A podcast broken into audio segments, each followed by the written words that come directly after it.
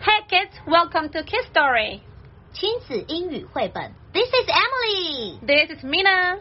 We provide two versions, which are English version and bilingual version. This is the channel which helps your kids improve their English.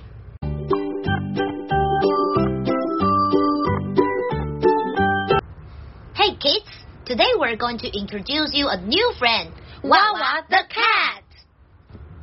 1 Who is Wawa? Hey, Mina, who is Wawa? Wawa is a cute stray cat. How old is she? She is two years old. What does she look like?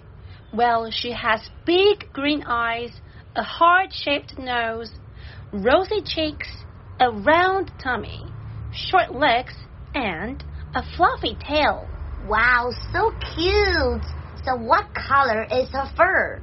Her fur is as white as snow. Ooh, what does she like to do? She is adventurous. She loves traveling and enjoys yummy food in many different countries. Cool. So, what is her first stop? The first country Wawa's flying to is Taiwan. If you want to know some interesting places that Wawa's going to or some yummy food that Woba likes, stay tuned.